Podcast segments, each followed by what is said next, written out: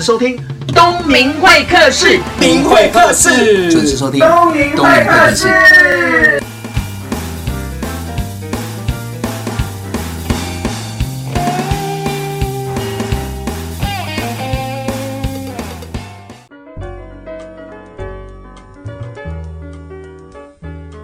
大家好，我是东明会的节目主持人王东明。那因为我现在的工作除了教育训练之外，我花了一点时间做神秘课。什么叫神秘课呢？就是把自己变换成另外一个角色，然后进入客户的公司，不是做间谍，是做稽查，就是等于是说你要去了解这个公司哪边需要加强，有没有做到公司给予的教育训练的那个标准。所以呢，我特别邀请到的是两位好朋友，在 SGS 上班的 Casey 跟 Smiley。大家好，我是 Casey。大家好，我是 Smiley。他们号称是 SGS 的 SK Two 美少女组合。我刚刚还在想说，东明老师是不是忘了我们的封号？我愣了一下。只是我觉得你们自己介绍比较有趣。但是我要特别强调的是那几个字，叫美少女。哦，不是 SK Two。对对。那意思是说，我们都很年轻哦。是是是，我们一样嘛。今天都二十三，二十二岁。我们刚刚不是套是二十三？二十三岁是你们两个，我比你们俩小一岁。谢谢。需要那么计较吗？好，那听众朋友应该看得出来，我们三个很熟吧？其实我们认识也算蛮久的，只是不常见面。对，都是巧遇，都是一连串的巧遇。除了在教室之外，我们就是有一次我在上课开会的时候，就在便利商店碰到你们。你们也太夸张了，尖叫那么大声，那是一定的，很兴奋。但是你们，但是也因为这样子，哎，我们在想说，哎，我来访问你们这个主题，结果没想到这一约要求了三个月。对啊，东明老师太忙了。听众朋友冤枉，是他们太忙了，他们忙着出去玩。没有没有没有。好，我们讲一下我们的工作，因为你们工作，我觉得是一个很有趣的工作，因为要面临不同的产业，而且你要把自己变化成不同产业的那个神秘客。那我们先说一下什么叫神秘客？神秘客呢，就是说我们扮演一般消费者，嗯啊，就是扮演各行各业的消费者，他的顾客样貌不一样嘛。对。那我们就依照客户希望我们帮他协助的地方在哪里，扮演他们那个产业的顾客样貌，是到了现场做消费体验。比如哪些产业？比如说像有进口车啊，进口车、服饰业啊，运动用品、餐饮业，对对，各行各业都有。电影院对，电影院也有。听起来，我觉得要邀请到神秘客来做 SGS 这个服务的话，应该不是中小企业，应该是大型企业才会有这样的预算吧？嗯。东明老师问到一个很好的问题，就是其实现在坊间呢，每一个市场调查公司或是很多的顾问公司都有提供神秘客的集合服务。那其实相对的呢，因为台湾的神秘客集合是由 SGS 导入，对，它也是一个领先的一个角色，对，所以呢，它目前的确价格上是比较贵一点，而且在台湾已经。非常久了，如果是服务业这个领域，大概十三年了。十三年，对对。OK，说一下你们两个在面对神秘客这个产业的过程，你们自己的投入吗？嗯，有没有什么案例可以跟大家分享？好。那我就首先想讲，我曾经有过一个高阶品牌的汽车，它的入门款大概就要一百八十万以上。入门款要一百八十万。对，那我先讲一下哈，我还蛮讶异的，这是我进来 SGS 的第一个专案。那接了这个专案以后，我才认识我们很多坊间的神秘客。我们签约进来神秘客做这个专案以后，其实我非常讶异的一件事情，竟然做完专案以后，我们神秘客买这些汽车的价格全部哦，合计起来是我们合约的三倍以上。真的？没有透过我？等一下。你的意思是说，做这个服务的专案的价钱，跟做完神秘客去成交的价钱是差三倍啊？就是他们买汽车的数量远远高于我的合约三倍，代表你们的价钱太低了。我也这样认为。其实我是终于知道为什么客户这么爱我们了，因为我们的访员的消费力能力也强，真的很强，对，很强。那为什么要讲这一段呢？其实呢，因为它的难度很强的原因，是因为它要摆 each person，就是每个 sales 都要被集合到，是这非常难的。有一次呢，我们有一个他自己是自营公司的老板。back. 董事长嘛，他当天去集合的时候呢，好巧不巧，他就穿着短裤，然后夹脚拖就进去了那一个 showroom 里面。嗯，那当天呢，很特别的是，那一个值班的 sales 是一个 top sales，他卖的都是最高价的车款。你说超过一百八十万了，应该哦，远远超过，大概再多一个零以上了，千八百万了，哇，超过超过了，非常高。但是从头到尾，他根本不甩我们的这一个神秘访客。是，那其实他本身是真的是要去买车的，他本身真的要，他真的。要去买车，顺便当神秘客，对，结果呢，他完全没有搭理他。那没有搭理他之后，没办法，只好我们这一个房源就离开了，神秘房客离开了。过没多久，他就去竞争品牌买车了。是。那我为什么要讲这件事呢？当这一个 sales 看到他的成绩的时候，他一点都不压抑，因为他是这一次是所有成绩里面最低，只有三十六分。只有三十六分。他最后这个业务没有担心，也没有压抑。他没有。公司有吗？公司其实非常压抑。他业绩这么高，为什么这么会挑客？对。可是站在他的立场来讲的话，如果说业绩很高，Who care？他反正做好他的客户，做好他的服务。对，没有错。一般的 sales 会认为说，我只挑高端客户来服务，嗯、我只挑我认为会成交的顾客来服务。可是呢，殊不知，当他知道对方要买的时候，他就因此而扼腕了。是。如果我知道他要买车，我就不会这样对待他。从此以后呢，其实他改变了自己的作为，就是他再也不会去挑任何的来电顾客。以往他通常对来电顾客是不提供试驾、不提供服务的。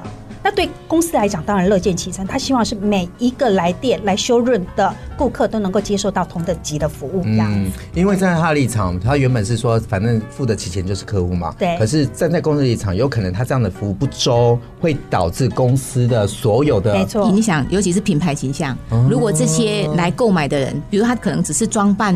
比较轻松而已嘛，对，真的有这种人、啊，对，也有这种人啊。但是如果说因为第一线人员他有挑客户的情绪，是，因为我们讲现在要上新闻或者是要对讯息要散播，其实很快的，对，在网络上就可以留到，对，其实对客户是传很快嘛，坏事传更快，而且留更久，对。就像东明老师，你如果穿着吊嘎进去，他如果不认识你，没有帮你做介绍，他殊不知你本身就是名牌。哎，对对对，他就是。好，待会我们这一段就到这边休息一下，再回到东明辉的节目现场。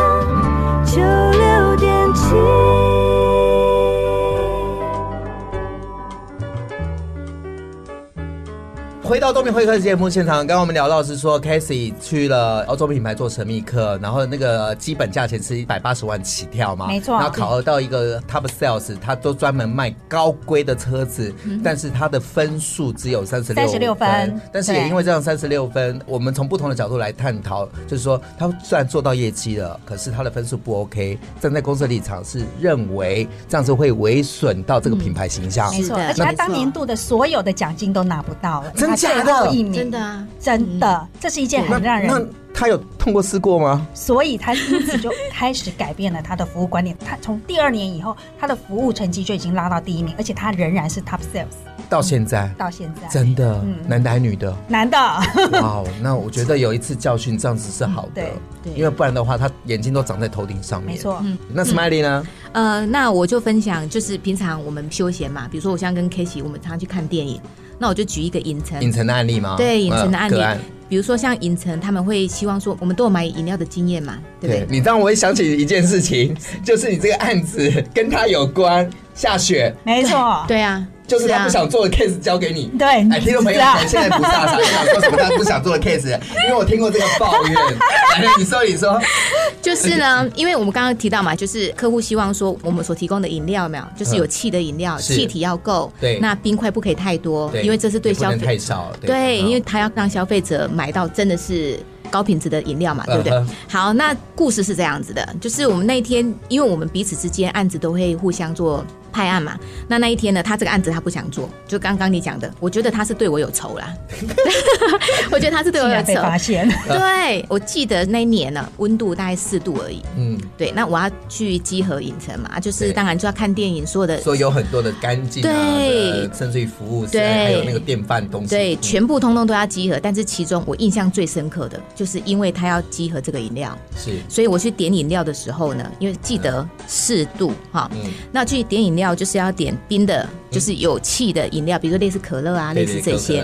那我就点了一杯类似可乐这样。那服务人员是很贴心的，跟我讲说，今天天气很冷，要不要帮你去冰？我说不用。好，他说为什么？我说没有，因为不是我要喝冰的。他说我超爱喝冰的。好，那这是第一阶段而已哦。那第二阶段呢？因为你买完之后，不是只有买完啊。那我们讲说，他要测他的气体跟他的冰块，嗯、所以你要在短时间之内把那一杯给喝完。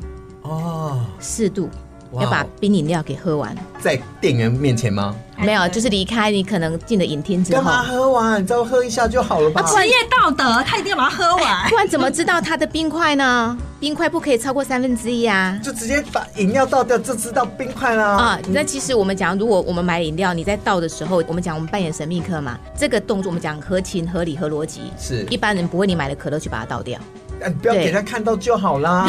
一般他还是会把它喝完写口感啦。对，因为是要看口感啦，所以呢，他要看哎是不是喝到中间，喝到一半，那气体冰块会不会影响到？然后呢，他喝完以后，马上一口气把它饮进以后呢，够好大啦，然后就去买了一杯热饮来，好冷哦，因为他穿着羽绒衣。所以就像我们的仇恨有多深了。四度要喝一杯冰可乐，对，是冰可乐，还要做报告，在电影院有冷气。所以我出来之后第一件事情，我就打电话给他，我说啊，那个下个礼拜还有一个案子，那就麻烦你了，这样。就互相就对了。其实这做神秘客啊，我觉得最特别的地方就是呃，我们对人对事情的敏锐度要非常的敏感，嗯，对吧？那感受很好。那也因为这样子，我觉得这跟过去的工作经验也一定有很多的关系。像我自己，我觉得我观察力对人的敏锐度强，我想应该是跟摄影有关，跟家庭环境有关。那两位呢？我记得我对东明老师有一个个案印象很深刻，就是有一次你去餐厅用餐，而且是离峰时间，嗯、你的外套掉在地上了，然后呢，那个服务员竟然只是说你外套掉，连捡都没捡起来。对，要比哦，要用手指比。先生，你的外套掉了，他连捡都没有帮你捡起来。嗯、其实我觉得服务人是这样，就是以前霍元甲讲过，就是说，呃。服务这件事情本身没有好坏之分，但是服务提供者有强弱之别嘛？是。那我为什么要讲这个呢？因为我必须讲，像东明老师也是一样，像我自己从以前到现在都一直做服务业相关的事情，嗯、甚至从端盘子、餐厅，然后便利商店等等相关的工作。那服务这件事情很难，就是一朝一夕养成的，对，而是你天生的 DNA 就要有。因为很多企业会把服务编列成 SOP 标准流程，没错。那你应该很清楚知道，这我们一听就知道这是 SOP 啊。欢迎光临，到什么什么之类的。对，其实 SOP 它是有存在它的一定的价值，是，但是最多大概只有百分之七十，对，剩下百分之三十是要靠温度，还有靠现场临场的反应，因为每个现场的状况不太一样。那这个刚刚就是跟 k a s e y 讲的一样，你对于这个现场你的敏感度，还有对于这样服务的那个温度，那个 Smiley 的那个敏感度。那我的部分是因为可能从小吧。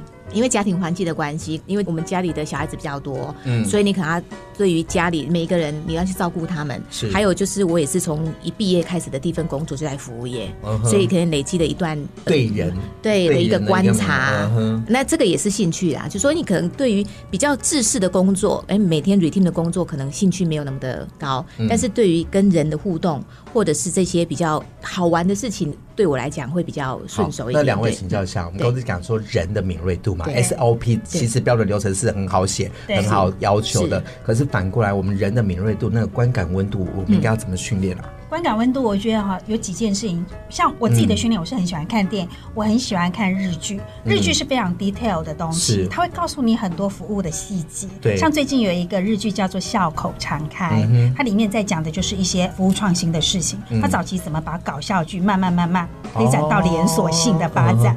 那还有呢，就是从电影里面你会发觉到很多事情跟你生活息息相关。像今年有一部电影叫做《十四二》，呃呵，里面呢，他曾经在应征新人的时候呢，他对那个黑人说：“请问一下，你有什么超能力？”嗯哼，结果这个黑人女生就跟他说：“哟，我的超能力就是 I'm lucky。”嗯，lucky 竟然是你的超能力，没错，在神秘客在服务业里面，lucky 是一件很重要的事情。怎么重要呢？怎么培训呢？就是你如何对待别人。别人如何对待你？对，那你的贵人自然就来，贵人自然来。其实你的敏锐度慢慢会提升。怎么说？我举个我自己的例子好了。我记得哈，有一次哈，我去吃饭，那老板娘非常好，她说没关系，我们汤都可以再加哦，菜也可以再加哦，咖喱可以再加哦，没关系啊，都不用钱哦。嗯。但是呢，因为那时候我很穷，因为家里发生了一些事情很穷，我就跟她说，哦，那我就小小说，那不好意思，请问饭可以加吗？她说，哦，可以啊，只要再加点钱就好了。嗯。可是这时候他并没有看到我，其实面露难色。嗯，那我心里很难过。其实因为我已经两顿没吃了，可是呢，旁边的一个阿姨，洗碗的阿姨看到说，没关系，我待会帮你多加一碗饭。这件事情就让我一直感动到现在。从此以后，对啊，那时候我很小，大概只有十岁吧，没有啦，十多岁的时候，但是我就告诉我自己，我以后要成为这样的服务人。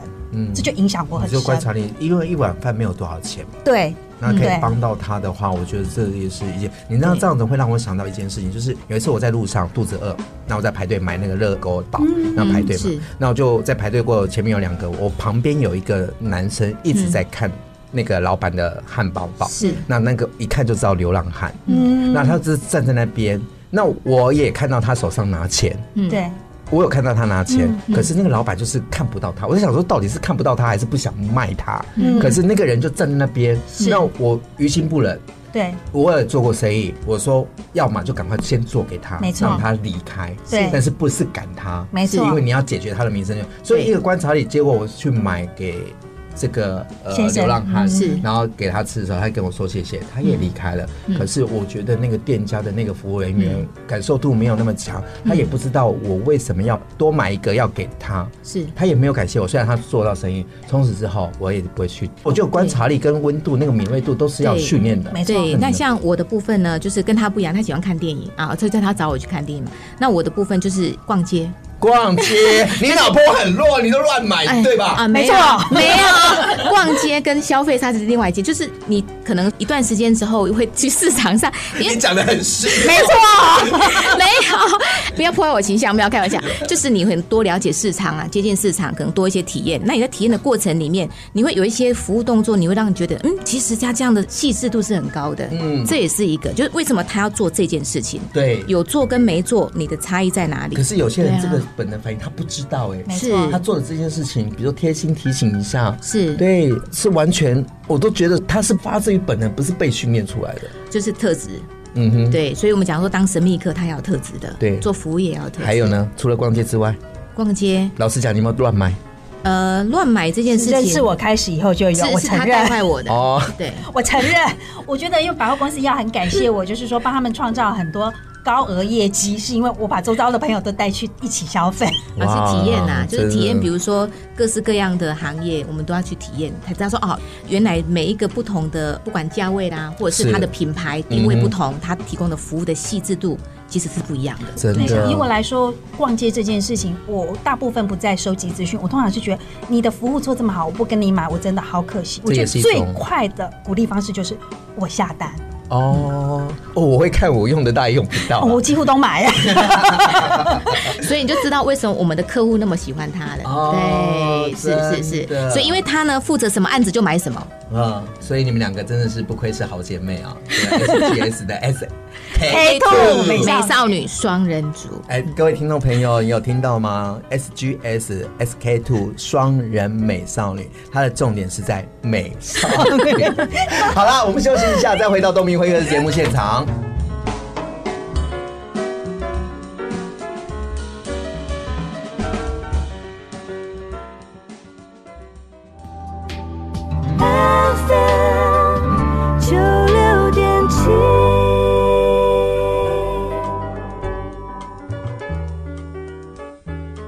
回到东明会客的节目现场，我们刚刚聊了做神秘客的经验，而且我们对人的敏感度是怎么训练。接下来我比较好奇的是，我们都二十几岁而已嘛？对啊，没错。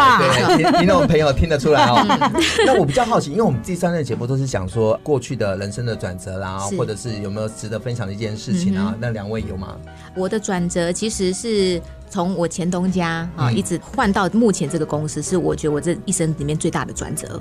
哇，听众朋友可能不知道，因为 Smiley 以前在便利商店做了十八年，在 A 加三年，对，在 B 家店十八年，对，总共大概二十几年的，嗯，对。但是可以明显的感受出来，我八岁就开始工作，看啊，听得出来，听得出来，看一点看得出来。OK，好。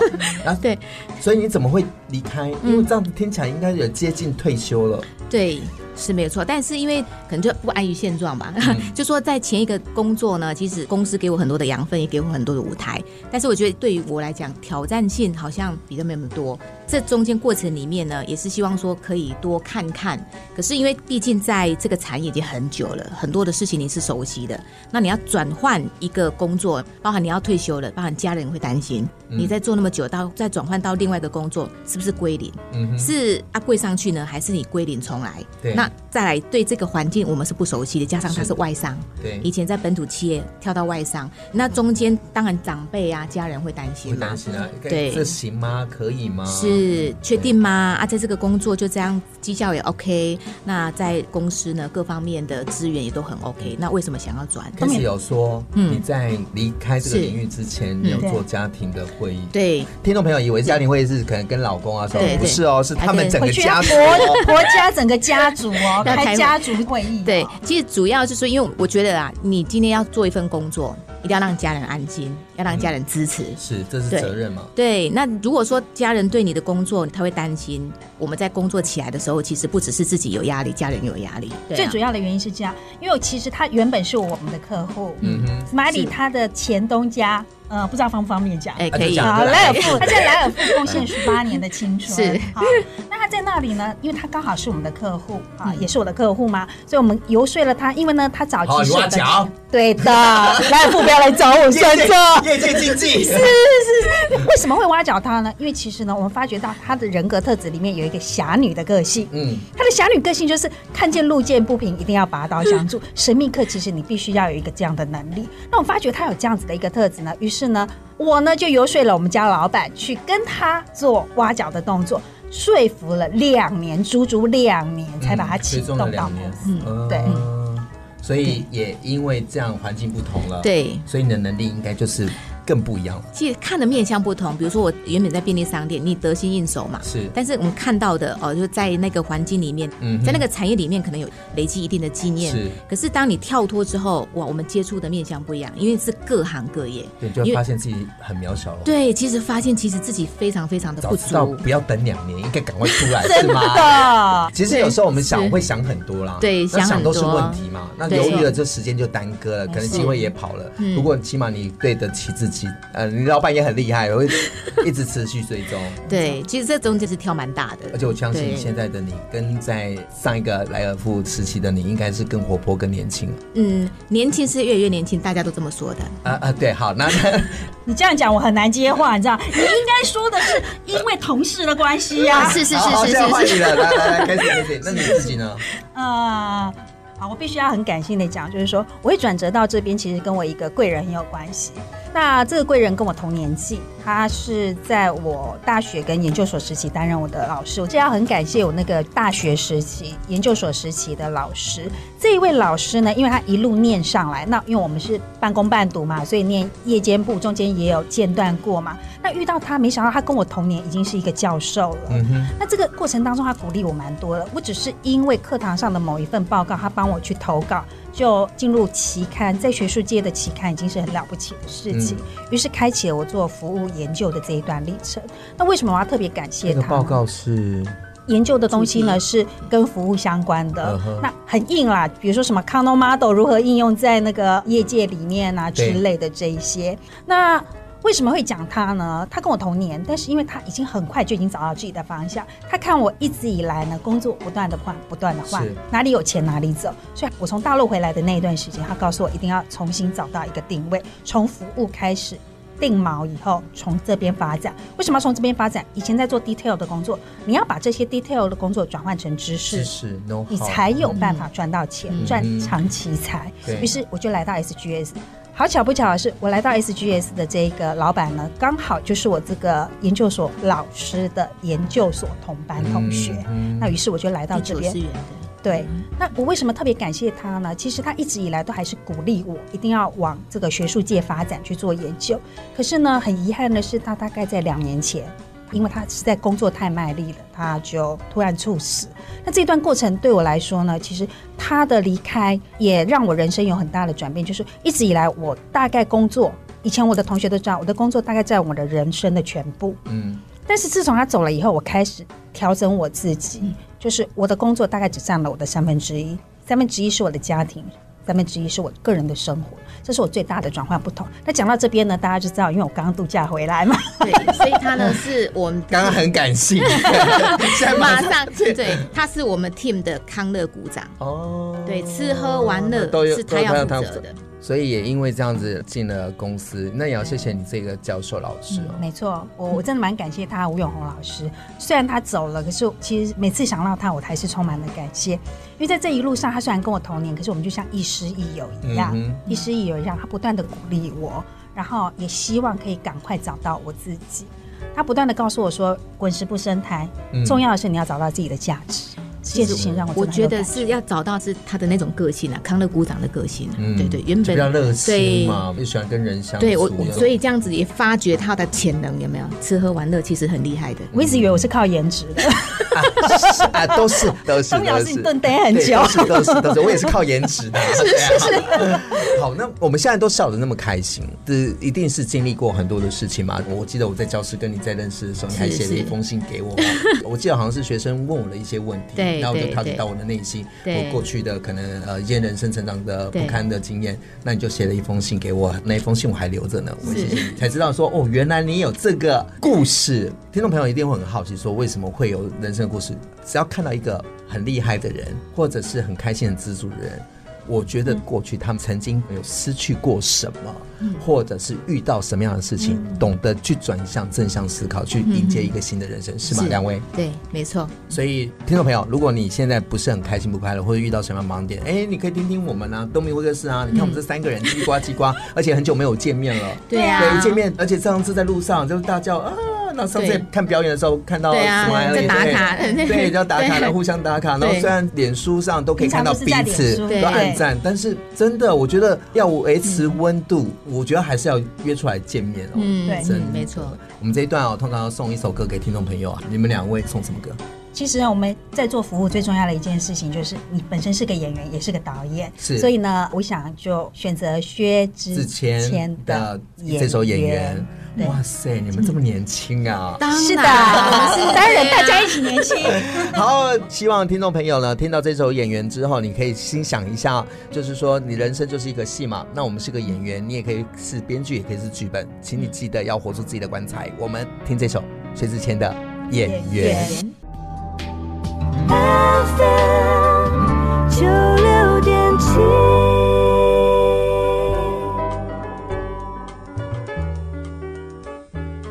回到东明辉的节目现场，刚刚听到这首演员哦，薛之谦唱的，就是要告诉大家说，要活着自己的光彩。像两位 SGS 的 SK Two 美少女。双人组，要非常的开心。好，既然我们讲到 SGS，我比较好奇的是，嗯、因为你刚刚讲到做了很多神秘客，可是在我的认知当中，我们打开电视啊或者新闻啊，嗯、我们看到 SGS 的时候，都是有关于食品检验认证的这个部分。是。可是跟你们刚刚说的神秘客跟服务。这个部分好像不太一样哎。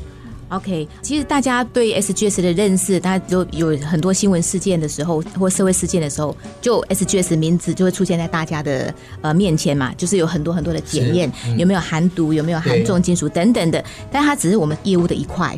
其实我们有分四大块领域的业务，比如我们讲的检验是一块，检验。对，那第二个是测试，测试。测试，比如说今天测试它。我们举例那个 point 啊，简报器，它大概可以按几次，踝关节可以动几次，就是人工关节，嗯、这种就是测试。对，包含大家生活上看得到的哦，比如说像哦，我们最近下雨天嘛，是。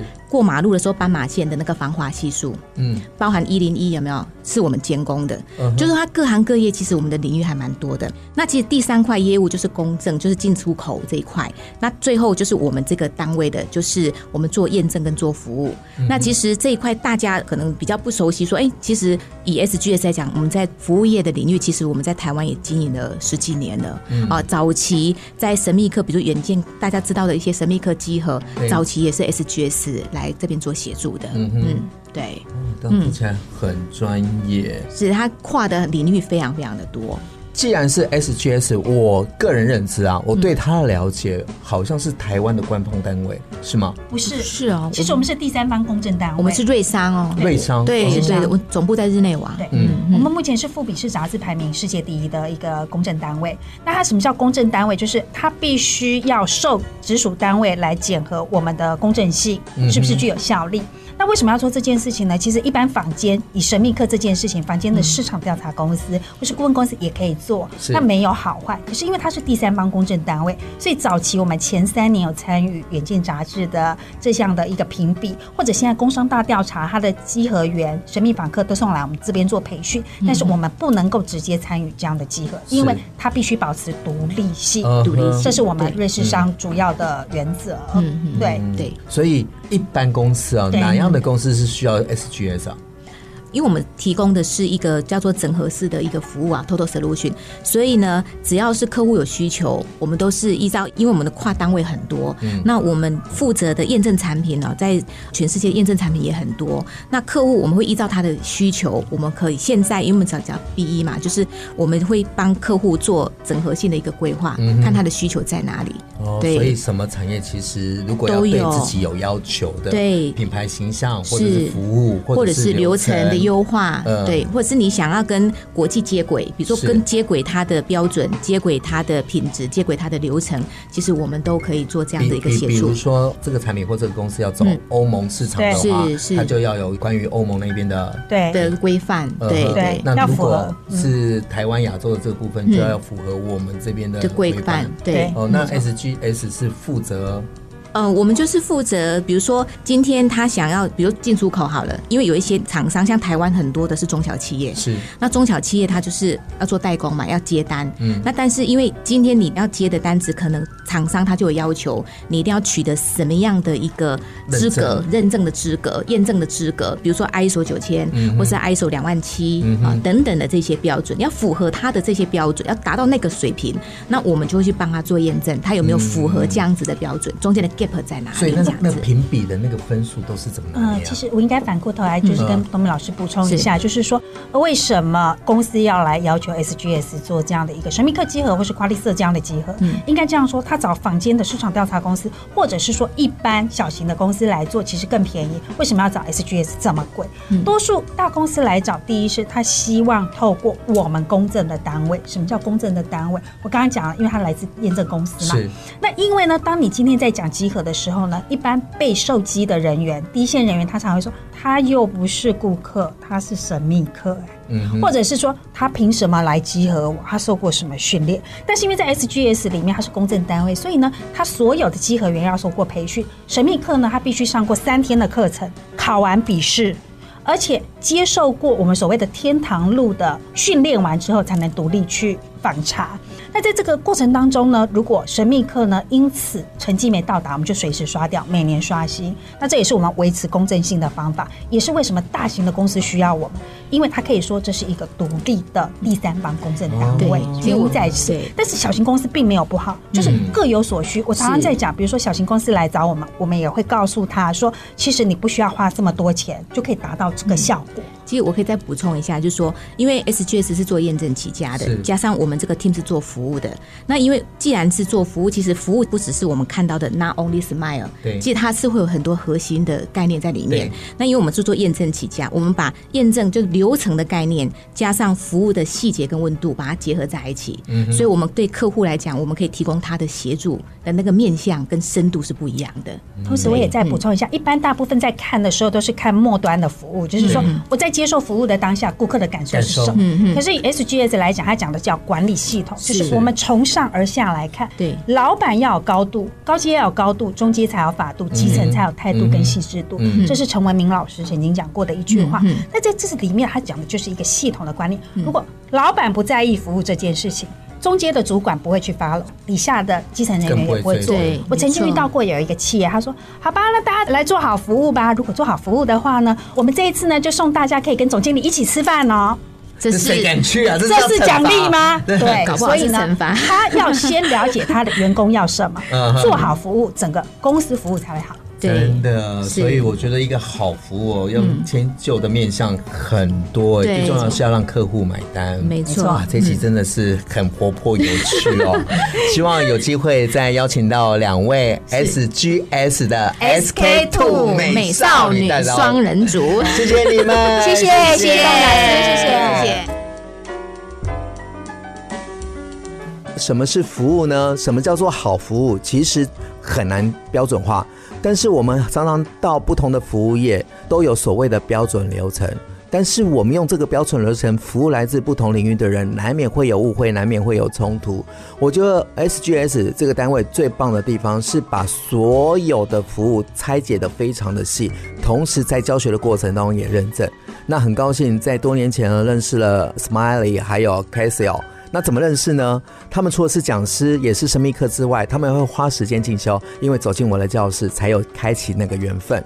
日子久了，这四五年来，我们彼此透过脸书的串联，虽然不常见面，但是我们都保持了彼此的关心，当然也会去了解对方在做什么。今天很开心，在东明会客室邀请到了两位好朋友来跟大家分享一下，怎么样做出一个好服务。不管你是谁，不管在什么样的工作，不管你是面对什么样的男生还是女生，老的跟小的，那都是服务。